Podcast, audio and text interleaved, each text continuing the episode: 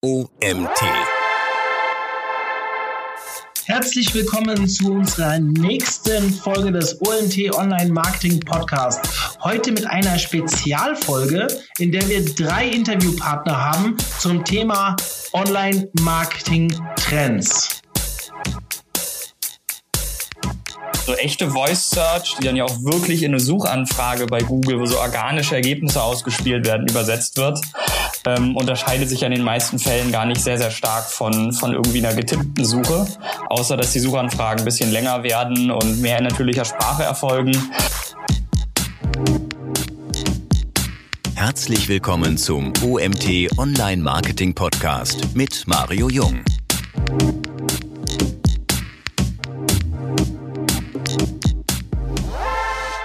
Herzlich willkommen zu unserer nächsten Folge des OMT Online Marketing Podcast. Heute mit einer Spezialfolge. Warum Spezialfolge? Wir haben mehr als einen Gast dabei.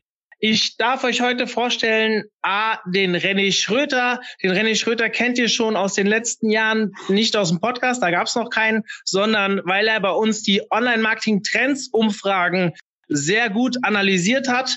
Dazu habe ich den Malte Landwehr heute dabei von Search Metrics und den Björn Tantau, den ihr ja schon aus der OMT, aus dem OMT-Kosmos sehr gut kennt.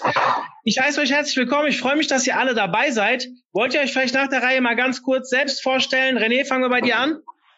Okay, hi, ähm, ich bin René, René Schröter, bin freiberuflicher Online-Marketing, Allrounder würde ich es nennen ähm, gern mit Fokus auf vier Säulen, irgendwie technische Aspekte, Inhalte von der Webseite, Online-PR, wegen mir auch ähm, Linkaufbau und halt Nutzerzufriedenheit.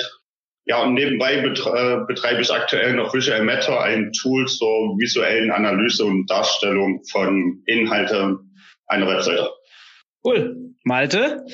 Ja, Malte Landwehr, VP Product bei Searchmetrics und beschäftige mich seit ein paar Jahren mit verschiedenen Daten, Online-Marketing und Analysethemen. Und last but not least, lieber Björn.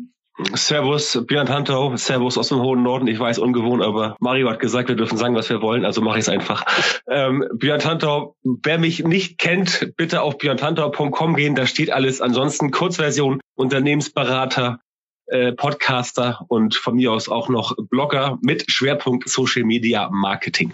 Ihr hört schon raus, wir haben wirklich Leute eingeladen oder wirklich gute Leute dazu geholt, die sich sehr gut auskennen in dem Bereich und sicherlich für unser Thema heute, und zwar geht es um die Online-Marketing-Trends 2020, einiges beitragen können. Hintergrund des Ganzen ist unsere Umfrage zu den Online-Marketing-Trends, die wir seit mehreren Jahren durchführen, wollen wir einfach dieses Mal auch verbal durchsprechen und haben dem eine Podcast-Folge gewidmet.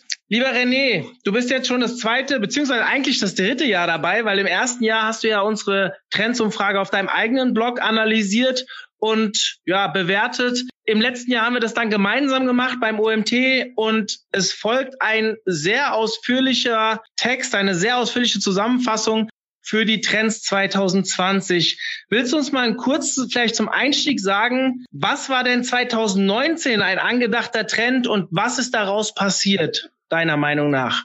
Okay, es ist gar nicht so einfach. Ähm, meistens wurde 2019 halt irgendwie Content Marketing und Automatisierung genannt. Ähm, gerne auch noch Chatbots. Und ähm, gerade bei Chatbots äh, würde ich sagen, dass ähm, das war so der Trend, der am wenigsten ähm, erneut von allen ähm, Nutzern genannt wurde, beziehungsweise der scheinbar am wenigsten, naja, gehypt wurde, ähm, weil wurde halt äh, kam noch nicht so bei dem Nutzer an oder bei den ähm, bei den ähm, Marketingverantwortlichen, die sich halt da umsetzen sollten. Kurz der Ausblick für 2020 wurde halt am meisten ähm, Content Marketing und Automatisierung genannt.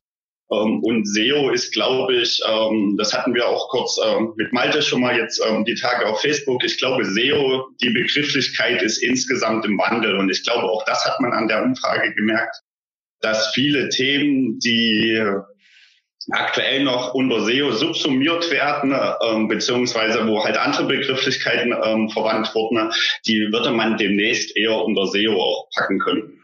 Mhm. Ähm, lieber Björn, ich weiß, du bist in dem Thema Chatbots ein bisschen tiefer verwander, äh, äh, verbandelt. und hast ja auch schon Vorträge bei uns auf der Konferenz dazu gehalten. Wie ist deine Meinung zu der Entwicklung im Thema Chatbots?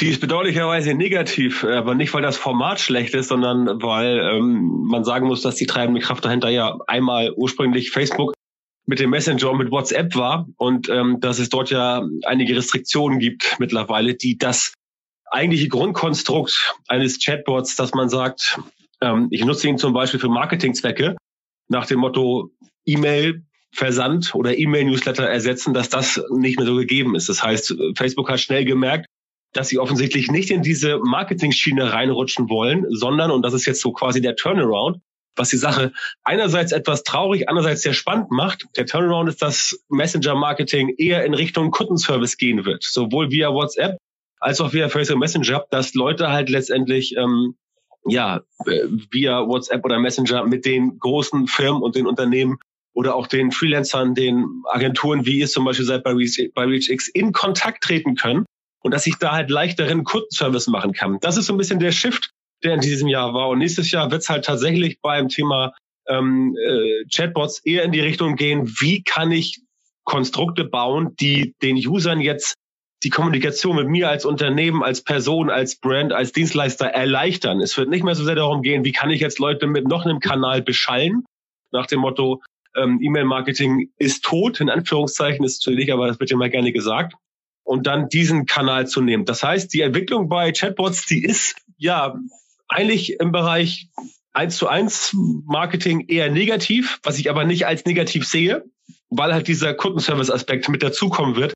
Und der ist eigentlich viel spannender, denn wenn du tatsächlich mit WhatsApp oder Messenger über Facebook deine Kunden erreichen kannst, wenn die halt konkrete Fragen haben, wenn du äh, die FAQs abfangen kannst, wenn du für den Support statt zehn Leuten nur noch sieben brauchst, weil halt 30 Prozent so ein Chatbot wegflanken kann, du kannst dann die drei Leute anderswo einsetzen und mit denen halt dann mehr Umsatz machen, dann ist das für Firmen auf jeden Fall ein sehr intelligentes und auch sehr lohnenswertes Konstrukt.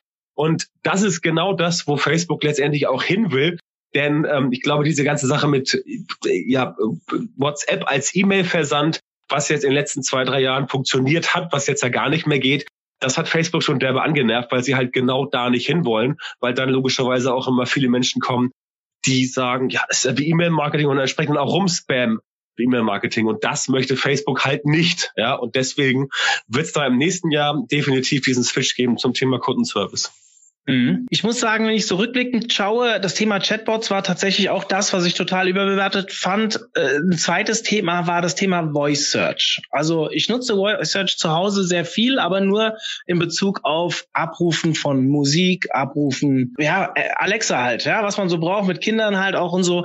Ähm, das ist ein Thema, was ich finde, schon länger auch durchs Dorf getrieben wird, aber irgendwie noch nicht so greift oder es kommt zumindest bei mir nicht so an. Malte, deine Meinung zum Thema Chatbots oder vielleicht zu dem, was ich gerade ausgeführt habe?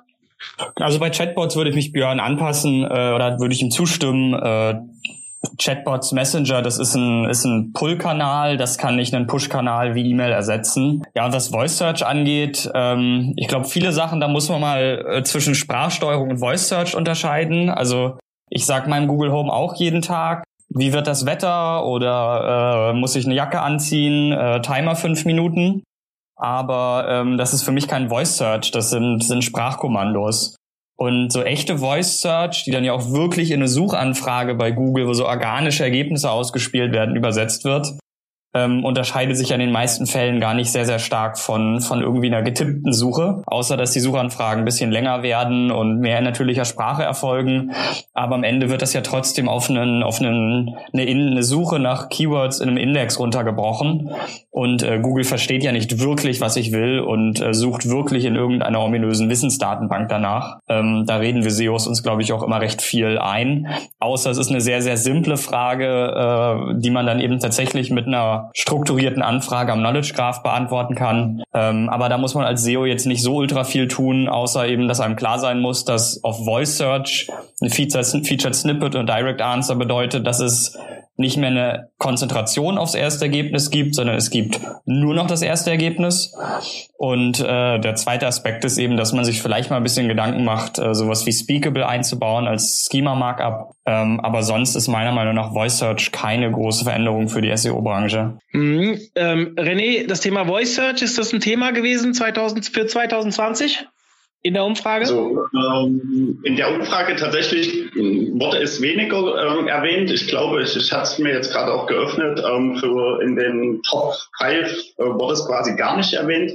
Was glaube ich aber auch tatsächlich damit zusammenhängt, dass es ähm, erstmal überbewertet wurde und dass es noch nicht ganz klar ist, in welche Richtung es halt eigentlich geht. Ähm, ich merke es bei mir zu Hause, ich suche halt dann viel mehr jetzt gerade mit Alexa ähm, innerhalb einer Webseite, also beispielsweise direkt auf Wikipedia, Alexa ähm, schlag bei Wikipedia nach, ähm, nach dem, dem Thema. Und dann bekomme ich auch tatsächlich ja die Inhalte, die ich ähm, verlangt habe, aber so direkt über Google oder, oder wenn man da halt einfach nur die Frage entgegenwirft, ja, kommen die Antworten einfach noch nicht, äh, noch unzureichend. Was aber ja nicht bedeutet, dass es sich nie durchsetzen wird. Die Sache ist halt einfach nur, es ist ein Trend, der sich halt langsam entwickeln wird. Ähm, das wird hoffentlich nicht mehr so gehypt, sondern das wird halt ein Trend bleiben, der halt uns in den nächsten Jahren begleiten wird. Lass uns mal vielleicht nochmal zwei, drei Jahre weiter zurückdenken. Was war da so Hype oder Trend? Wenn man jetzt mal schaut, was äh, René eben gesagt hat, dass Marketing oder Automation, das wurde ja auch letztes Jahr schon gesagt, und dann Content Marketing und SEO. Das waren die zwei anderen Sachen, die ich gehört habe. Wir kommen vielleicht gleich mal zu dieser Diskussion, was SEO heute bedeutet und vielleicht vor äh, ein, zwei Jahren war. Aber welcher Trend war denn vielleicht so vor zwei und drei Jahren extrem im Mittelpunkt, von dem man heute gar nichts mehr hört? Habt ihr da was parat? Ähm, ich fange mal an mit Björn. Snapchat. mhm. Snapchat hört man natürlich noch was von, aber das war natürlich in Social Media Kreisen so 2015, 16 der Burner, bis dann Mark Zuckerberg gesagt hat, okay, ich kaufe dich für vier Milliarden. Ähm, Even Spiegel hat gesagt, nee, komm, geh weg. Hat er gesagt, okay, dann kopiere ich dich halt, ja, via Instagram, was ja auch bei Instagram 1a geklappt hat mit den äh, Stories. Insofern äh, war das ein Trend, aber man muss dazu sagen, dieser Trend, den ja Snapchat hochgetreten hat mit dem vertikalen Video, den haben wir jetzt ja definitiv am Start. Also das kann mir ja keiner erzählen, dass dieser Trend, der von einem Player, der jetzt, ich will nicht sagen unter Van Liefen agiert, aber der jetzt nicht so wichtig ist wie andere zum Beispiel, dass der sich unter anderem ähm, dieses Jahr und auch letzt nächstes Jahr manifestieren wird in sowas wie TikTok, ja, die halt nur noch auf äh, Vertical setzen im Bereich Social Media, ob man nun TikTok mag oder nicht, ähm, auch wegen der Ausrichtung oder dem, dem Ursprungsland China und was da alles so läuft, ist eine andere Frage. Das Fass wollen wir nicht aufmachen, aber dieser Trend Snapchat, der ist halt relativ schnell wieder abgeebbt. Ein schönes Beispiel dafür, dass halt ähm, Facebook, wo mal gesagt wird, Facebook ist tot.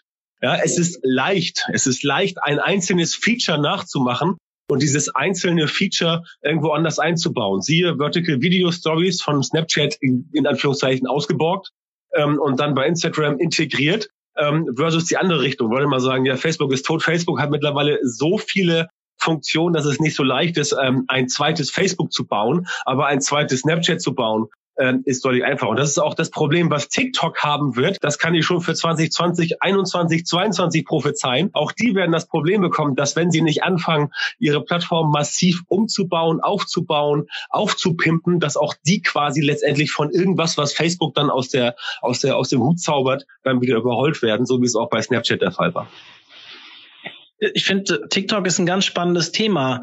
Kann uns René vielleicht gleich mal erzählen, ob das schon ein Thema war? Weil ich fürchte, es war keins oder ich denke, es war keins, weil ich glaube, das ist eine Verzerrung dessen, wen wir alles gefragt haben. Also wir hatten ja vor zwei Jahren schon mal die Diskussion, als dieser äh, Herr von der Wirtschaftswoche uns so ein bisschen für diese Trendumfrage zerrissen hat. Du, Björn, du erinnerst dich, wir hatten eine interessante ja, ja. Diskussion dazu.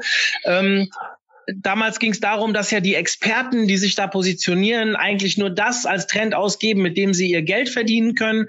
Äh, bestimmt auch nicht 100 Prozent von der Hand zu weisen, weil wenn man eine Chance in einem Trend sieht, versucht man sich natürlich als Experte in dem Bereich auch dort zu positionieren. Ähm, das eine schließt das andere ja also nicht aus. Jetzt haben wir das Thema TikTok. Ich habe letzte Woche einen Podcast veröffentlicht zum Thema Generation Z. Und da habe ich einen Kerl, wollte ich gerade sagen, einen jungen Mann äh, interviewt, der eine eigene Agentur hat, aber selbst erst 16 Jahre alt ist und sich nur in diesem Thema Generation Z bewegt. Und bei denen ist TikTok der Trend schlechthin. Also wenn wir die Altersgruppe mal fragen würden, also in diesem, in diesem, dieser Umfrage berücksichtigt hätten, wären wahrscheinlich ganz andere Ergebnisse rausgekommen. Und ich glaube, ja, da ist, sind wir vielleicht auch nicht ganz transparent genug beziehungsweise in die Breite genug gegangen, indem wir versucht haben, wirklich alle Gruppen abzugreifen. Wir achten darauf, dass wir Männer und Frauen relativ in gleichen Teilen ähm, aus verschiedenen Online-Marketing-Branchen, aber das Thema Alter hatte ich nicht auf dem Radar und werde ich definitiv für 2021 auch mal aufs Radar nehmen. René, vielleicht für uns auch ein gutes Thema, um auch dort mal in die Analyse zu gehen, wie unterschiedliche Gruppen, Altersgruppen darauf reagieren. Ich denke mich da so gerne in das Thema Brexit rein. Jetzt hatten wir ja diese Neuwahl in, in Großbritannien und es wurde ja immer gesagt, wenn die jungen Leute hätten wählen dürfen, wären sie nicht rausgegangen. Die alten Leute wollten aber unbedingt aus der EU austreten. Und genau dieses Problem sehe ich hier auch ein bisschen in der Verzerrung. Stimmst du mir dazu? Ob es jetzt am Alter liegt, weiß ich tatsächlich nicht, weil ähm, ein anderes Thema, also jetzt weg von unserer Umfrage hin zur, ähm, wo ich auf der Marketing Underground war und mich mit ja. da einigen mit unterhalten habe, da kam das Thema TikTok tatsächlich relativ häufig. Ähm, das ist vorher in meiner Bubble auch gar nicht so gewesen. Ähm, für mich Aktuell ist es auch nicht präsent, weil es eher so an der Zielgruppe, glaube ich, mangelt. Ähm, was man aber so eigentlich gar nicht weiß, weil man es halt noch nie getestet hat. In der Umfrage ähm, fand ich es halt tatsächlich eher wieder spannend, dass es die, halt die Experten, also was wir gesagt haben, was ja die Experten ähm, sind, ähm, die haben es tatsächlich genannt. Äh, ich weiß jetzt nicht wie oft, irgendwie sechs Prozent aller Experten haben halt gesagt, TikTok ähm, wird auf jeden Fall mal getestet. Ähm, auch Malte hat ja gesagt, er wird es gerne testen, hat halt nur keinen Anwendungsfall. Aber ich glaube insgesamt eher die ganzen Social Netzwerke, also so ähm, Facebook, LinkedIn, Instagram, Xing, ähm, wo auch immer man halt reingeht, ich glaube, das war eher der Fall, dass halt ähm, dort insgesamt mehr investiert wird. Also man muss es, glaube ich, gar nicht auf den einzelnen Kanal festmachen, sondern eher halt auf die Kanäle, die es da alle so gibt.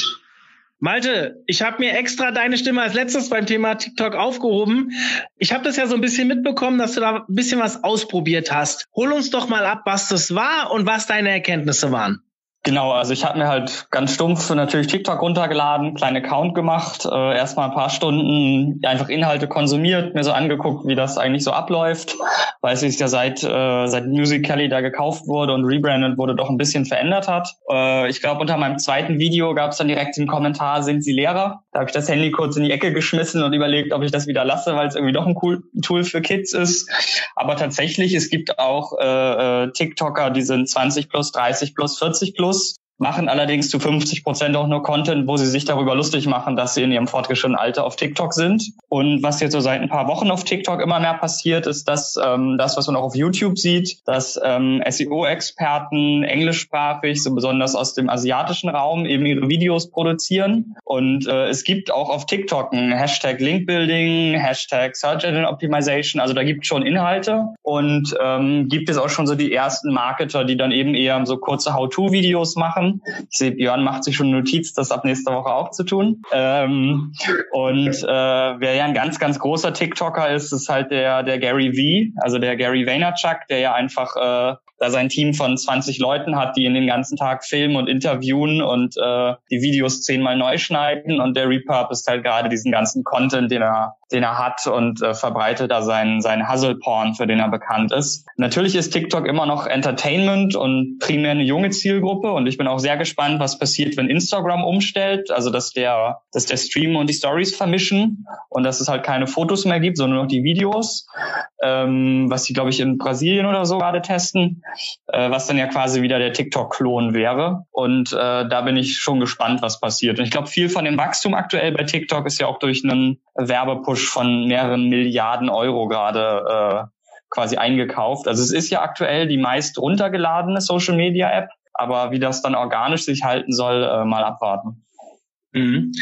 Ich glaube, das ist ein ganz, ganz spannendes Thema, dem man irgendwann noch mal einen eigenen Podcast widmen könnte. Ich möchte aber gern Björn noch mal dazu fragen. Björn, hast du da bereits Erfahrungen gesammelt? Ja, also ähm, was Malte sagt, kann ich bestätigen. Tatsächlich, diese Hashtags ähm, gibt es, Social Media, äh, SEO, Social Media Marketing etc.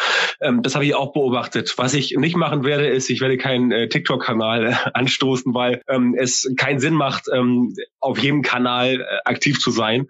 Das ist dann ein bisschen fragmentiert. Das sind ja auch nicht meine Zielgruppen. Was ich aber noch ähm, kurz erklären wollte, das, was Malte auch gesagt hat, was ich ebenfalls beobachtet habe, ist, es gibt diese Leute, die nicht 15, 16, 17, sondern die halt 20, 30, 40 Jahre und älter sind. Aber es ist wirklich die Minderheit.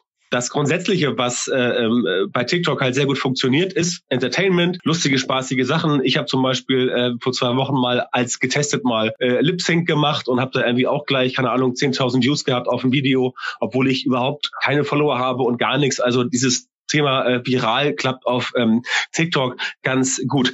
Das Problem ist nur, was ich allen, die jetzt auch den Podcast zuhören und die vielleicht sagen, TikTok ist ja nicht so hype, muss ich drauf mitgeben möchte, so ein bisschen aus der Erfahrung, weil ich jetzt ja schon einige Hypes und sowas mitbekommen habe in den 15 äh, bis 20 Jahren, die ich mich jetzt mit Online-Marketing befasse, ist man sollte nicht zu sehr auf diese Trends aufspringen, denn ähm, es gibt viele, die sind gekommen und gegangen, inklusive Google Plus und andere, aber Facebook gibt's halt immer noch. Ne? Und äh, Facebook ist halt da so diese große, äh, diese große Konstante. Und es ist eher sinnvoll, auf die Zielgruppe zu gucken. Ja, auf die Zielgruppe zu gucken und wo ist die? Und wenn ich jetzt feststelle, als, als, als Marketingmensch, meine Zielgruppe ist auf, keine Ahnung, Facebook, Instagram und LinkedIn. Aber sie ist nicht auf TikTok, sie ist nicht auf Twitter und sie ist nicht auf YouTube.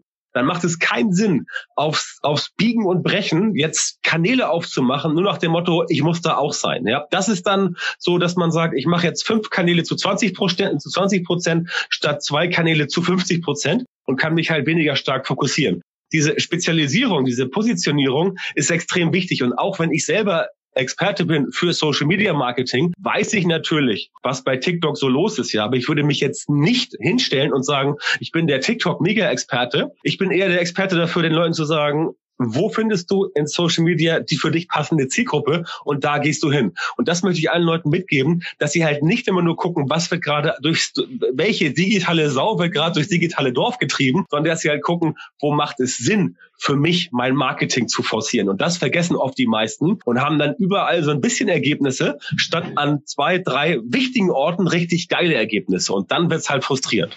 Positionierung, ist da sicherlich ein sehr, sehr wichtiges Wort, aber auch Fokus, also wirklich das, was du gesagt hast, lieber weniger, aber dafür richtig. Ich möchte gerne noch einen anderen Hype das, das klingt so blöd, wenn ich das jetzt äh, zu dem Thema sage, das Thema SEO. Jetzt hattet ihr diese Diskussion SEO im Wandel. Malte, ich muss dich nochmal ansprechen zu dem Thema. Du, du bist bei Searchmetrics. Ich erinnere mich an ich weiß nicht, wann, wann das letzte Mal war, ich glaube 2015 gab es diese schöne Searchmetrics Ranking Faktor Studie und ich habe die auch jedes Jahr sehr gerne konsumiert und irgendwann habt ihr die eingestellt, weil SEO sich so krass verändert hat. Und ich habe das Gefühl aber, dass seitdem noch viel mehr passiert ist. Wie siehst du SEO heute, beziehungsweise warum denkst du, dass SEO immer noch ein Trend ist? Genau, also erstmal zu dieser Ranking-Faktor-Studie, die haben wir gar nicht komplett eingestellt, sondern wir haben halt aufgehört, so eine allgemeine zu machen, weil wir gemerkt haben, dass zwischen verschiedenen Branchen, also zum Beispiel E-Commerce und Finanzen, der Unterschied enorm einfach ist, was durchschnittliche Textlängen, Benutzung von Bildern und so weiter angeht. Und äh, haben dann im nächsten Schritt auch nochmal ein Jahr später gemerkt, dass auch innerhalb der Finanzbranche oder innerhalb der E-Commerce-Branche es komplett verschiedene wieder wieder Subfelder gibt, die sich total unterscheiden, weshalb wir dann wirklich nur noch zu so Mikro-Nischen-Ranking-Faktoren übergegangen sind. Also für so einen Use Case wie ich will eine Kerze kaufen, macht es durchaus noch Sinn, eine Ranking-Faktor-Studie zu erstellen. Das machen wir auch teilweise noch. Und ähm, naja, der Wandel da ist natürlich, dass Google immer besser die Suchintention versteht, immer besser versteht, dass es nicht eine Best Practice gibt, sondern dass das eben je nach Branche unterschiedlich ist. Und äh, das weiß Google gar nicht unbedingt, aber das Userverhalten gibt's ja her, weil egal, ob ich jetzt Kerze kaufen, Kerze online kaufen, Kerze jetzt kaufen eingebe, ich werde mich ja relativ ähnlich verhalten und ähnliches Verhalten führt dann zu ähnlichen Rankings. Und wo ich so den Trend allgemein von SEO sehe, ist, dass SEO war ja mal so eine Kellerkind-Disziplin, so haben wir, glaube ich, auch alle mal angefangen ähm, hat sich dann, dann hinentwickelt zu äh, irgendwie so einem Teil von Performance Marketing, aber doch nicht ganz so richtig. Eine Zeit lang dachten die SEOs ja alle, dass sie jetzt UX und Conversion Optimierung und Content Marketing und App Strategie alles mit übernehmen müssen im Unternehmen. Ähm, das war, glaube ich, so die Phase, wo bei vielen SEOs der, der Linkverkauf und Linkkauf aufgehört hat, die großen Einnahmen zu generieren. Und die nachhaltigen Trends, die ich eigentlich sehe, ist, dass SEO sich so auf zwei Sachen aufsplittet. Einmal einen sehr strategischen SEO-Track, der auch stark damit zusammenhängt, was möchte ich im Online-Marketing eigentlich erreichen und wie ist mein Business Model. Und der andere Trend ist, glaube ich, dass SEO immer mehr einfach ein Teil wird von entweder direkt vom Produktmanagement. Also ich sehe meine Website als Produkt und ich habe KPIs, die ich steigern muss, wie Engagement oder die Time on Site, die ich äh, erhöhen will, Bounce Rate, die ich reduzieren will. Oder dass SEO einfach so ein Bindeglied wird. Also der ähm, Dominik Schwarz hat es, glaube ich, mal sehr schön ausgedruckt. Das SEO ist eigentlich ein Abfallprodukt von einem guten, guten Frontend deiner Website, einer guten UX, guter Informationsarchitektur und ähm, guter, guter Online-PR, weil dann dann hast du eine geile Website, dann hast du geile Backlinks und dann musst du viel von diesem, diesem SEO-Quatsch, den wir vor zehn Jahren alle gemacht haben, gar nicht mehr machen. Und ähm, das sehe ich gerade so im Enterprise-Bereich schon, dass es dahin geht. Natürlich gibt's immer noch super äh, lukrative Affiliate-Nischen, wo ich mit äh, Expired Domains und äh, dem richtigen Backlink-Profil, das ich künstlich hochzüchte, viel Geld verdienen kann.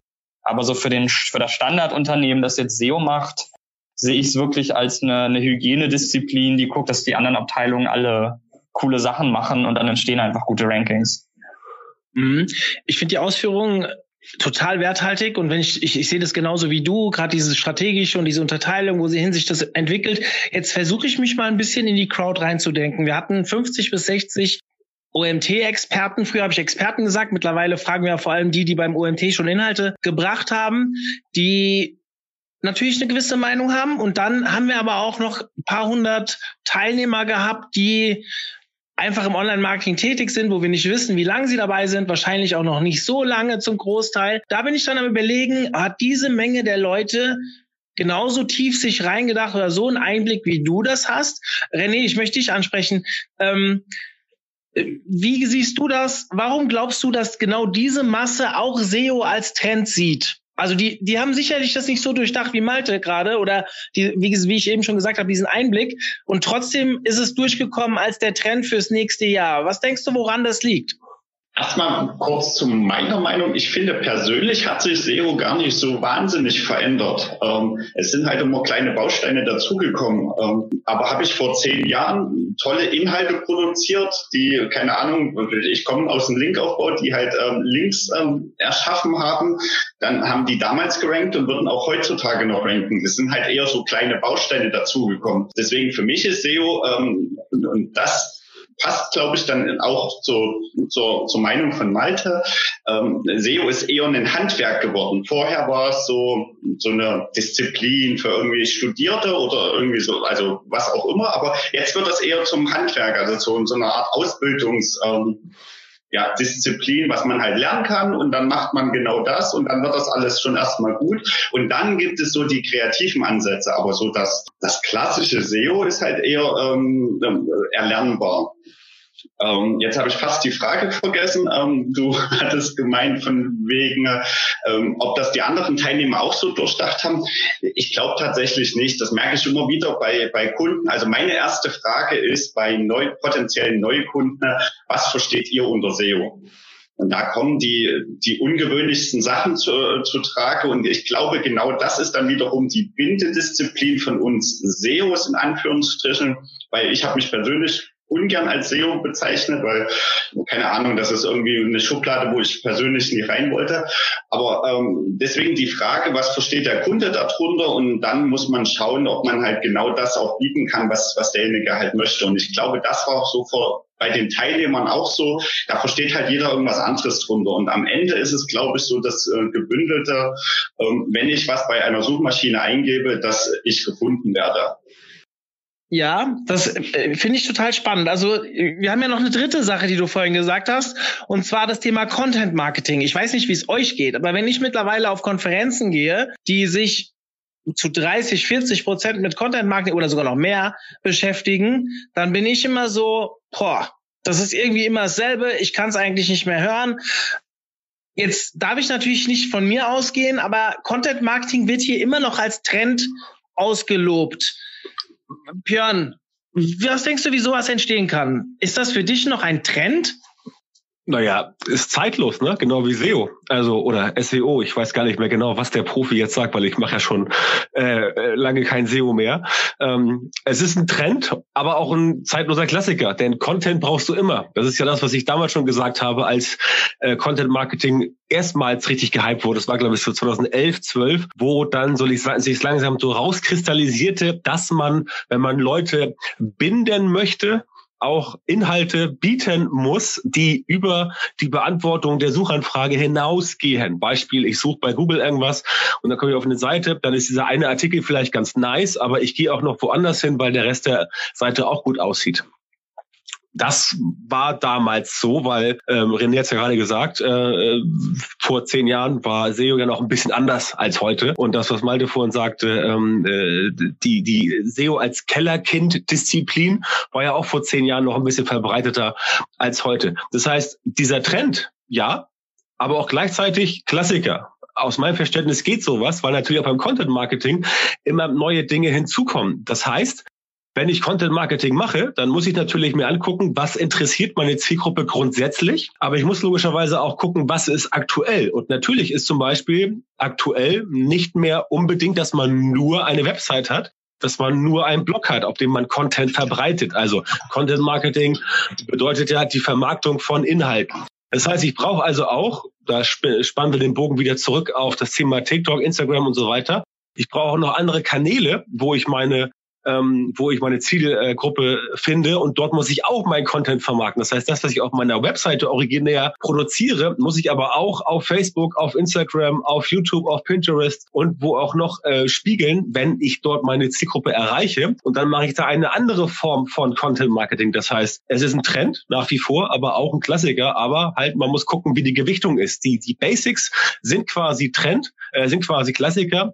Und was neu dazu kommt, ist Trend, wie beim Thema SEO zum Beispiel. Der Klassiker ist halt, dass deine Seite technisch einwandfrei aufgebaut sein muss, damit sie den Googlebot letztendlich schmeckt. Ähm, das ist der Klassiker. Und der Trend ist, dass du jetzt sagst, okay, ich mache jetzt auch sowas wie schimmer.org mit darauf, damit ich halt ein Feature Snippet bekomme und vielleicht auch mal in der Voice Search, wenn jemand denn nach mir sucht, ähm, von Alexa quasi vorgelesen werde. Insofern würde ich das nicht ähm, so, so hart abtrennen. Ich würde sagen, es ist letztendlich beides. Man muss halt gucken, welches, ja, welchen Aspekt man wo einsetzt. Und dann, denke ich mal, klappt das schon. René, war 2019, 2018 das Thema Content Marketing auch so gehypt oder als Trend markiert? Und wie ist deine Meinung dazu? Ähm, ich, ich dächte schon, ich scroll dabei ein wenig da rum. Ähm, ich dächte schon, wenn ich mich mit Kollegen so aus der Online-Marketing-Branche unterhalte, wie auch immer die sich jetzt also schimpfen mögen, ähm, wir haben immer wieder festgestellt, dass, ähm, also ich meinte ja vorhin, SEO wird mehr zum Handwerk und es kommen halt jetzt neue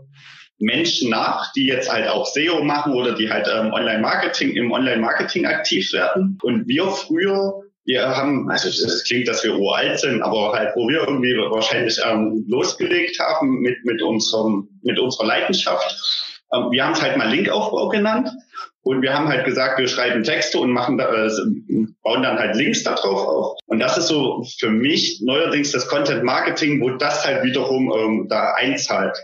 Ähm, das hatten wir mehrmals auch schon in verschiedenen Konferenzen, dass halt plötzlich halt, haben sie halt alle nur noch über Content Marketing gesprochen. Und ähm, vor Jahren davor haben wir genau das Gleiche erzählt, haben es aber halt unter dem Label äh, Linkaufbau verkauft. Deswegen, ähm, ich fand das gerade super. Ähm, es ist ein Trend und ein Klassiker, sehe ich ganz genauso. Ähm, äh, der Trend jetzt im Content Marketing ist, glaube ich, einfach, auf welchen Kanälen ich halt meine Inhalte verbreiten kann. Und eben, vor uns hatten wir das TikTok oder halt auch andere Kanäle ja letztendlich. Aber, aber der Klassiker ist halt, dass ich Inhalte brauche, die ich auf meiner Webseite, und das ist so zumindest meine Einstellung, auf meiner Webseite als erstes, als erstes vorhalte und erst dann auf anderen Seiten verbreite. Ähm, andere sehen es natürlich so, ähm, so nur einen YouTuber oder einen, einen Instagrammer, die verbreiten halt letztendlich ihre Inhalte auch nur auf dem einen Kanal. Das finde ich persönlich immer zu kurz gedacht. Aber deswegen Trend und Klassiker finde find ich super. Ähm, ich wollte hinscrollen. Ähm, also letztes Jahr war es auch schon Content Marketing und auch 2018 wurde halt auch Content Marketing schon relativ häufig genannt. Ähm, 18 war es auf Platz 4 quasi, äh, letztes Jahr auf dem ersten Platz und dieses Jahr so gesehen halt auch auf dem ersten Platz, also für 2020. Björn, du wolltest noch was dazu sagen? Ja, nochmal ganz kurz als Ergänzung. Äh, René hat es eben angedeutet. Es liegt letztendlich nicht an dem Kanal, wo dein Content publiziert wird. Es liegt daran, ob dein Content es wert ist, auf dem Kanal publiziert zu werden. Denn wenn dein Content scheiße ist, kannst du ihn überall veröffentlichen, dann findet es keiner gut. Ganz simpel, da bringt dir auch TikTok, Instagram, Pinterest, YouTube nichts. Das wollte ich noch mal ganz kurz anmerken, weil mir auch das in der TikTok-Arbeit oft begegnet, dass Leute halt denken, nur weil sie einen Content auf einem anderen Kanal veröffentlichen, geht der jetzt da plötzlich ab. Ja, wenn dein, wenn dein Flyer halt schlecht ist, dann kannst du ihn auch gerne einscannen und als E-Mail verschicken, dann wird die E-Mail auch nicht funktionieren, weil der Flyer, der Content halt schlecht ist. Das war mir noch mal ganz kurz wichtig, so als kleine Qualitätsaussage nachzuschicken. Ja. Ich glaube, ihr habt es ganz gut auf den Punkt gebracht. Ich würde jetzt gerne mal von der allgemeinen Meinung ein bisschen auf eure individuelle Meinung gehen. Malte, was ist so das, was du persönlich als Trend siehst, beziehungsweise was dich so ein bisschen in den Fingern juckt. TikTok hast du jetzt schon gesagt, das ist aber, glaube ich, schon wieder passé.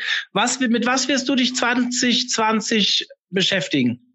Also was, womit ich persönlich mich beschäftigen werde, ist tatsächlich Hochformat-Video. Und das ist eben einmal TikTok und auf der anderen Seite ähm, sehe ich auch auf LinkedIn Video immer noch relativ stark. Ich meine, der Hype war eigentlich letztes Jahr, wo man auf LinkedIn mit Hochformat-Videos äh, unglaublich viel Reichweite abgreifen kann. Aber ich glaube, das wird nicht, äh, wird nicht aufhören. Ähm, und das ist tatsächlich das Thema, womit ich persönlich mich jetzt einfach beschäftige. Ansonsten andere Trends, die ich auch noch interessant finde, aber mit denen ich mich nicht so intensiv befasse, weil ich auch einfach kein Marketing mehr mache seit vielen Jahren, ähm, ist zum einen sicherlich Google Discover. Das, das geht unglaublich ab und wird auch noch unglaublich mehr abgehen. Ähm, da wird in einigen Ländern schon wirklich unglaublich viel Traffic drüber geschaufelt und die meisten tracken das noch gar nicht und optimieren noch gar nicht. Und so von den Fragen, die ich von Kunden bekomme, weiß ich, dass das aktuell so eine der größten ungelösten Fragen ist, wie man eigentlich bei, bei Discover optimiert. Weil ob man halt äh, 200.000 Besucher mehr oder weniger Day over Day hat, das macht halt schon ein bisschen was aus in den Werbeeinnahmen am Ende des Monats. Ähm, ein anderer großer Trend, der glaube ich noch unterbewertet wird, ist, ist Google Jobs. Ich, ähm, also wir haben schon jetzt die ersten Leute auch eingestellt, die uns tatsächlich über Google for Jobs gefunden haben. Und ähm, es ist jetzt schon eine unserer Top 15 Jobquellen, nicht nur online, sondern insgesamt oder, oder Bewerberquellen.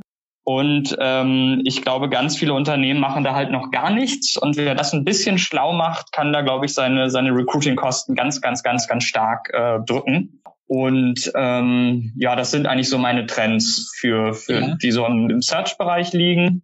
Ähm, dann, was auch schon angesprochen wurde, ist so dieses Thema äh, CRM und äh, Personalisierung. Äh, da wird, glaube ich, immer noch viel, viel mehr passieren. Also die ganze Kommunikation, den ganzen Content zu personalisieren, die Daten zu nutzen, die ich über meine Zielgruppe habe, gerade im, im B2C, hat da noch unglaubliche Potenziale. Und das kann halt mit so einem Basic anfangen, wie dass ich auf Zalando.de gehe und dann weiß Zalando schon, ob ich ein Mann oder eine Frau bin und leitet mich auf die entsprechende Kategorie weiter. Aber das kann man ja noch mal viel, viel, viel, viel weiter denken. Äh, auch gerade über mit Menüstrukturen, Navigationsstrukturen, welche Filter sind gesetzt, welche Quickfilter werden mir angeboten, wie werden Produkte in Kategorien sortiert. Da, da machen ganz viele E-Commerce-Anbieter noch gar nichts mit den Daten, die sie eigentlich über mich haben. Du hast gerade etwas ganz Wichtiges angesprochen, Google Discover. Ich war auch auf der Marketing Underground und habe dort dieses Thema, durch Zufall wurde es zweimal angeschnitten. Ich habe es gar nicht gespielt, sondern es war immer ein Diskussionspartner. Und im Kreis standen immer Leute, die nicht mal wussten, was das ist. Gib uns mal in kurzen zwei Sätzen, was uns da erwartet, beziehungsweise was Google Discover eigentlich ist. Äh, Google Discover ist im Prinzip die Google-Suche ohne Suche. Also Google hat ja ein Profil, wenn ich irgendwie meinen Account benutze und zeigt mir dann einfach in zum Beispiel der Google-App an, äh, hier sind interessante Themen für dich. Ähm, und ich kenne schon einige Leute, wo das wirklich genau deren Interessen trifft. Also wenn jemand jetzt auf Google News geht und da findet man schon die relevanten News, dann wird Google Discover da noch zehnmal relevanter und personalisierter sein. Und aktuell ist es eben noch wirklich sehr, sehr newsgetrieben. Ähm, aber ja, das ist im Prinzip Googles Versuch. Das hat ja auch der Eric Schmidt, glaube ich, mal vor zehn Jahren schon gesagt. Wir, Google will einfach wissen, welchen Inhalt du konsumieren wirst, bevor du weißt, dass du danach suchst. Und äh, da ist das Cover jetzt ein ganz starker Schritt in die Richtung, dass ich einfach die Google-App aufmache und ich sehe dann irgendwie, keine Ahnung, OMT-Trends 2021. Da weiß ich, da klicke ich sofort drauf, das will ich lesen und äh, zack, bin ich ein paar Minuten beschäftigt. Ihr habt irgendwie ein paar Ad-Impressions und äh, Google hat wieder Traffic von A nach B geschaufelt. René, deine persönliche Meinung zu den Trends im nächsten Jahr. Mit was wirst du dich beschäftigen, beziehungsweise was siehst du im Fokus? Also für mich, das war eigentlich schon für dieses Jahr geplant, aber ich werde mich mit YouTube äh, intensiver beschäftigen. Ähm, auf der aktiven Seite, nicht nur auf der passiven. Das habe ich dieses Jahr gut hinbekommen, dass ich halt ähm, mir viele äh, YouTube-Videos angeschaut habe. Ähm, Finde ich sehr spannend, einfach weil es ähm, ja, das ist auch kein Trend, aber ähm, äh, das Videos laufen immer besser insgesamt, ähm, habe ich zumindest so den Eindruck, ähm, weil ich halt auch mehr konsumiere. Ähm, ich, ich denke, einige Inhalte lassen sich über ein Video einfach viel besser ähm, kommunizieren. Das wird so mein persönlicher Trend sein. Ähm, und für Kunden werden wir ähm, ganz stark an der Webseite direkt arbeiten. Das sind, da sehe ich zwei Sachen. Also wir haben einmal auf ähm, diesem Jahr äh, Ladezeitenoptimierung betrieben. Das sollte eigentlich so ein, so ein Usus sein, aber es gibt halt ähm, so ein paar Techniken, äh, also HTTPS 2 zum Beispiel, das ging immer noch nicht auf jeden ähm, Serveranbieter, ähm, solche Sachen. Und halt, ähm, da haben wir gute Erfahrungen gemacht und das werden wir auf ähm, anderen Webseiten halt auch übertragen. Ähm, und dann halt aber mit den äh, Inhalten auf der Seite, weil das ist tatsächlich das, was mich seit Jahren beschäftigt dass viele einfach denken, ähm, mit viel Inhalt und mit ein paar Bildern und schon ähm, muss das äh, ja ranken. Ähm, ich finde halt nur Bilder und nur, ähm, nur Text ist halt ähm, zu, also greift viel zu kurz. Ähm, zum Beispiel ein Podcast kann irgendwie spannend sein, aber äh, manchmal reicht es ja vielleicht auch, dass der Text einmal vorgelesen wird. Andere wollen halt ähm, den Text vielleicht tatsächlich ähm, in einem Video sich eher anschauen und andere wollen einfach irgendwie ähm, in drei Zeilen was über den Text lesen, weil sie halt wenig Zeit haben. Da ist nämlich dann das nächste, das ist so die Personalisierung oder eher Dynamisierung. Also ähm, versuchen rauszubekommen, ob mein Inhalt halt ähm, gerne gelesen wird oder ähm, halt von jemandem, der viel Zeit mitbringt oder aber halt jemand, der halt vielleicht gerade auf Arbeit ist, erstmal irgendwie eine Kurzzusammenfassung braucht. Ähm, dann will ich dem halt eine Kurzzusammenfassung geben und dann kann er sich dann halt später auch ähm, das, äh, den kompletten Text ähm, durchlesen. Es ist halt gerade, finde ich, bei Podcasts auch so, ähm, drei Stunden Podcast, ja, die Zeit habe ich halt nicht ständig. Da wäre es halt manchmal irgendwie schön, wenn ich gerade so, so, so, so einen Inhaltsschmankerl bekomme. Ähm, und dann noch für einen Kunden werden wir uns an so ein bisschen an die ähm, AR-Technik ähm, herantasten. Ähm, das ist halt ein Immobilienmakler und da wollen wir einfach mal schauen, ob ob das halt mit einem relativ kleinen Investment ähm, so ans, ähm, ans technische Equipment, ob man da halt einfach auch schon mal äh, spannende Sachen einfach für ähm, also für für beide Seiten gut machen kann, also für den Makler als solches und für den Kunden. Ne? Ich mag die Technik, die es da gibt. Ähm, das ist auch längst kein Trend mehr, weil es halt in der Industrie wird VR und AR schon ähm, eher flächendeckend, würde ich fast sagen, eingesetzt, aber halt so im, bei uns im Online-Marketing ist es halt eher noch stiefmütterlich behandelt. Ähm, wenn ich auch kurz in die Analyse schaue, für 2018 stand es als Trend mit drin, 2019 und 2020 ähm, taucht es quasi gar nicht mehr auf. Björn, deine Meinung? Was ist, was treibt dich an 2020? Das gleiche wie 2019, äh, Lead, Leads und Sales generieren. Es ist halt ähm, das, was ich natürlich für mich selber mache, wegen meiner Produkte und natürlich auch, was ich ähm, den Leuten, die ich betreue und berate, ähm, beibringe, wie sie halt mit ihren Online-Shops oder mit ihren Systemen mehr Leads und Sales generieren und das Ganze logischerweise via Social Media, weil ähm, wenn man sich Facebook anschaut als Beispiel, auch wenn Facebook jetzt nicht mehr hip ist, nicht mehr trendy, aber es ist halt eine Werbeplattform geworden und Facebook Ads ähm, ist da halt ein wichtiger Treiber Treiber. Äh, das sind die Sachen, die ich nächstes Jahr weiter forcieren werde, wie ich es auch die letzten Jahre gemacht habe, weil da einfach aus meiner Sicht am meisten Musik drin steckt.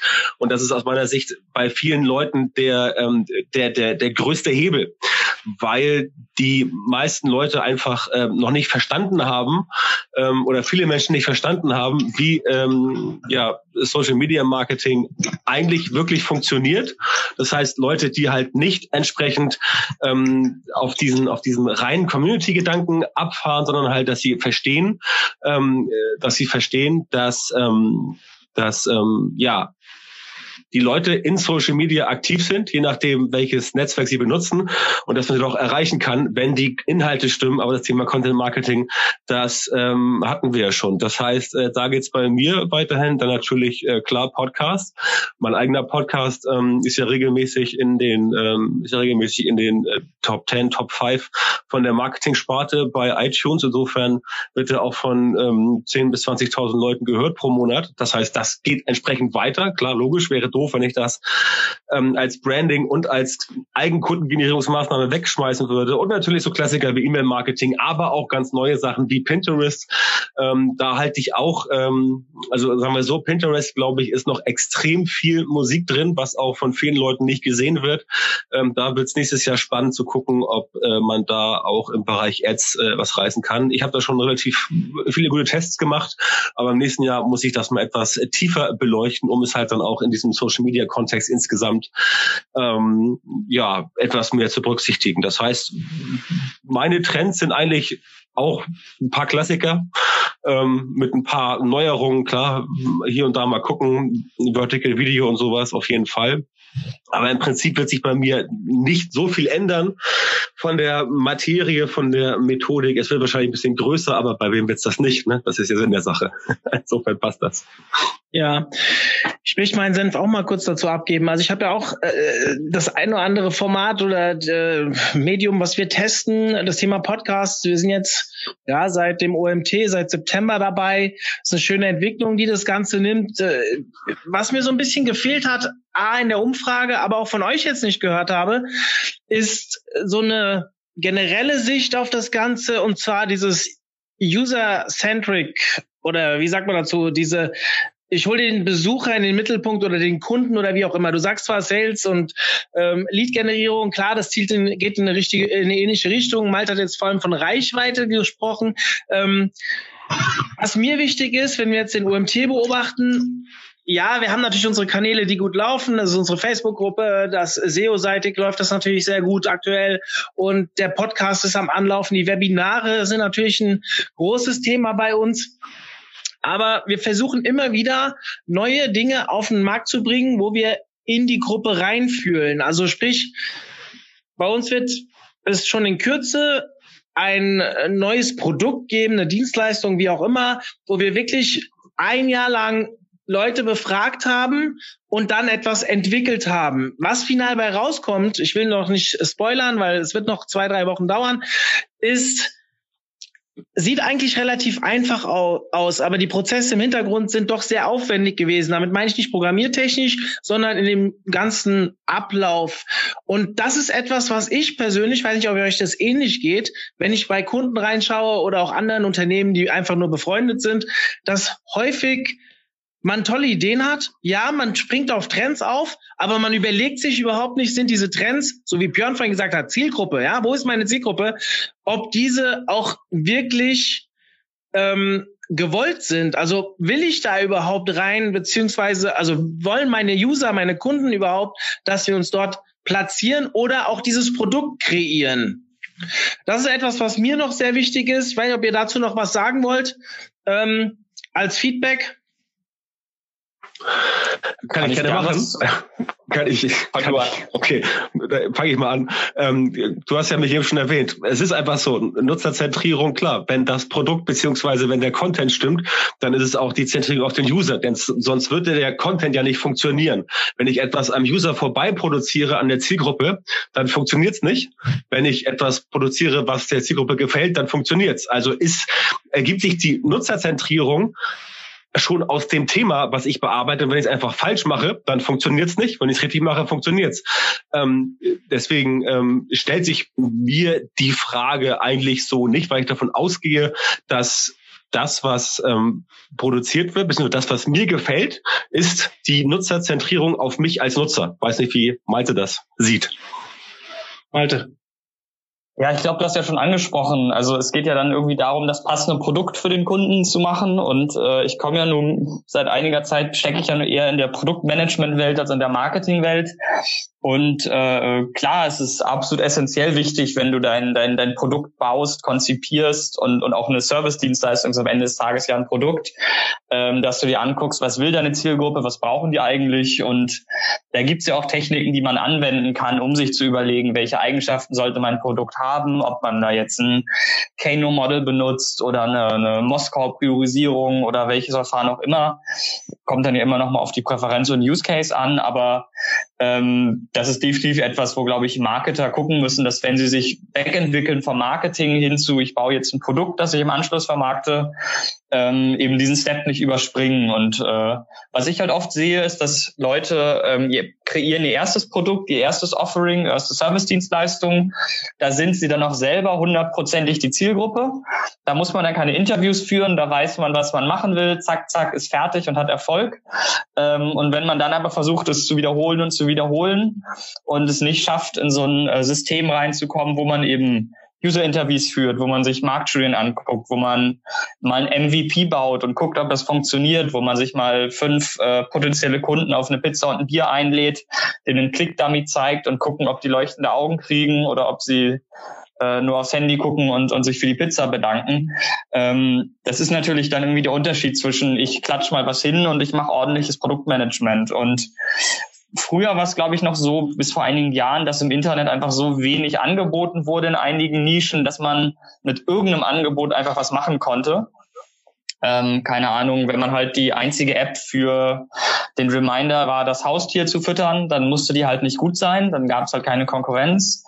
Und ähm, da sehe ich auch noch diese äh, No-Code und Low-Code-Bewegung, die es ja gerade gibt mit äh, Airtable, Webflow und ähnlichen Tools, äh, sehr, sehr spannend, weil ich glaube, dass immer mehr Leute dadurch auch in der Lage sein werden, ähm, Automatisierung, Tools, Dienstleistungen und so weiter anzubieten, ohne eigentlich einen Entwickler-Background zu haben. Und das wird, glaube ich, bei diesem Thema, wo dieser ja, Overlap ist zwischen Produkt und Marketing nochmal ganz, ganz äh, spannend. Spannend war auch bei, ja, danke. Ähm, in der Umfrage zum Beispiel ähm, Nutzerfreundlichkeit und Nutzerrelevanz wurde es quasi in der Umfrage genannt. Ähm, die Experten, also hatten wir ja vorhin schon geklärt, ähm, quasi die Teilnehmer, die schon mal auf dem OMT was veröffentlicht haben, ähm, davon haben 13 Prozent das, also sich 2019 damit am intensivsten oder intensiv beschäftigt, aber nur vier Prozent aller anderen Teilnehmer. Fand ich insgesamt sehr spannend. Ich glaube, das hängt aber damit zusammen, dass es eventuell auch so eine Art Bingo wird, also quasi gerade so, so ein Wort ist, was wir als Experten ähm, gerne durch ähm, Dorf treiben. Ähm, für mich ist es so, wenn, wenn ich ähm, eine Seitklinik ähm, gebe, ich sage, äh, ich erzähle halt vorher immer meine drei Säulen oder vier Säulen des SEOs. Also quasi, ähm, es gibt halt einmal die Webseite, es gibt einmal das Marketing und dann gibt es halt ähm, der Nutzer, ob der halt damit zufrieden ist. Also ob er meine Webseite letztendlich mit einer Enttäuschung oder nur mit einer Mikroenttäuschung oder ob er halt meine Webseite mit ähm, halt einem zufriedenen Lächeln ähm, verlässt. Ich glaube, auch daher kommt das halt, dass es vielleicht gar nicht so oft genannt wird, weil es eventuell quasi Usus ist, dass es einfach dazugehört. Und wir es aber gerne in den Fokus rücken wollen, weil wir halt denken, es wird zu wenig bedacht. Ähm, ich denke, irgendwo also es gibt einen Mittelweg und ähm, in welche Richtung halt der sinnvoll ist, weiß ich nicht. Also sprich, ähm, ob man sich jetzt ähm, extrem später darauf fokussieren sollte oder ob es halt quasi eigentlich automatisch mitläuft. Um, ja, da gibt es, glaube ich, kein richtig. Um, sinnvoll ist es überhaupt mal wieder dran zu denken, dass ja, aber wie intensiv, um, ja, das muss jeder, glaube ich, für sich beurteilen. Ja, zum Abschluss vielleicht. Also ihr, ihr da draußen, ihr wisst ja, ihr habt es jetzt mehrmals gehört, wir haben diese Umfrage gemacht. Guckt in den Show Notes, dort findet ihr den Artikel. Ja, wenn da ist der Link. Wenn euch wirklich das Ganze tiefer interessiert, wie gesagt, wir waren 50 bis 60 OMT-Experten. Ich, die genaue Zahl habe ich jetzt nicht im Kopf, ähm, die dort ihre Meinung abgegeben hat, die wir auch komplett ähm, dargestellt haben. Und wir haben die restlichen Stimmen in der Zusammenfassung, ja, wir nicht, sondern René hat die äh, versucht zu interpretieren bzw. zu analysieren. Schaut euch das mal an, da sind wirklich, wirklich spannende Aspekte drin. Und ja, morgen ist Silvester. Wir kommen ins neue Jahr. Das heißt, ich möchte eigentlich gerne damit abschließen, dass ich euch einen verdammt guten Rutsch wünsche. Und ja, 2020 steht jetzt bevor. Also heißt, Ärmel hochkrempeln, jetzt kurze Auszeit nehmen, aber dann Ärmel hochkrempeln und einfach weiter Gas geben und verändert nicht zu viel. Ja, Trends sind cool, man sollte sie beobachten, aber erstmal das vorantreiben, was auch wirklich für einen schon funktioniert hat. Ja, Björn, Malte, René, vielen, vielen Dank für eure Zeit. Ich fand es eine sehr spannende Diskussion. Wir haben äh, denke ich, noch mal ein bisschen Licht ins Dunkle für den einen oder anderen gebracht, der sich noch nicht ganz, noch nicht ganz wusste, mit was er sich nächstes Jahr beschäftigen soll, was es vielleicht noch für Dinge da draußen gibt, die man noch nicht im Auge hat. Ich wünsche euch auch natürlich ein frohes neues Jahr. Hoffe, dass wir nächstes Jahr wieder was zusammen machen. Wir sehen uns, denke ich, früher oder später auf der nächsten Konferenz. Ich wollte gerade sagen, wir sehen uns auf der Campings, aber Malta habe ich letztes Jahr dort nicht gesehen, oder? Und Björn auch nicht. Korrekt, ja. Nee, das stimmt. Aber ich habe es für nächstes Jahr wieder auf dem Zettel. Ich war jetzt tatsächlich ähm, 17, 18, 19 nicht da. Das war ähm, tatsächlich zweimal krankheitsbedingt und einmal äh, terminbedingt. Pech. Ja. Aber nächstes Jahr wieder auf dem Zettel. Also, Björn, sehen wir auf der Campix Malte. Was hast du so nächstes Jahr vor? Also zur Campix bin ich auf jeden Fall in der Stadt. Ob ich die Konferenz besuche, weiß ich noch nicht. Ähm, nee, tatsächlich bisher außer der Mexiko und den Konferenzen, wo ich als Speaker gebucht bin, äh, noch nichts geplant. Dann hoffentlich wieder beim Clubtreffen in Berlin, so wie letztes Jahr. Und René, wo sehen wir dich? Campix ist gebucht bei dir, oder? Wir werden uns auf der Campix sehen. Ähm, ich habe heute gerade noch mein, mein Thema verändert. Ich werde zum Beispiel über die Marktmacht der Wikipedia sprechen. Mhm. Und das hat sich gezeigt, dass es ein ja interessantes Thema werden kann. Ich hatte das kurz mal auf äh, Facebook angepinkt. Ähm, es haben sich relativ viele Interessenten gezeigt und ähm, da werde ich ein, ein Fallbeispiel und einen kleinen Einblick ähm, geben, wie äh, quasi eine Karriere mit Hilfe der Wikipedia zerstört werden könnte. Okay, spannend. Okay, Jungs, vielen, vielen Dank wir sind raus. Ich wünsche euch ein frohes Neues und in diesem Sinne bis nächsten Montag bei der nächsten Folge. Ciao, ciao. Zum Abschluss der heutigen Podcast-Folge möchte ich euch auf unser reichhaltiges Webinarangebot hinweisen. Unter www.omt.de slash Webinare findet ihr mittlerweile fast 200 Ausgaben rund um das Thema Online-Marketing aus den unterschiedlichsten Teildisziplinen unserer Branche. Alles kostenfrei. Meldet euch an, kommt vorbei, nutzt die Inhalte, lernt, lernt, lernt. In diesem Sinne bin ich raus. Bis dann, euer Mario.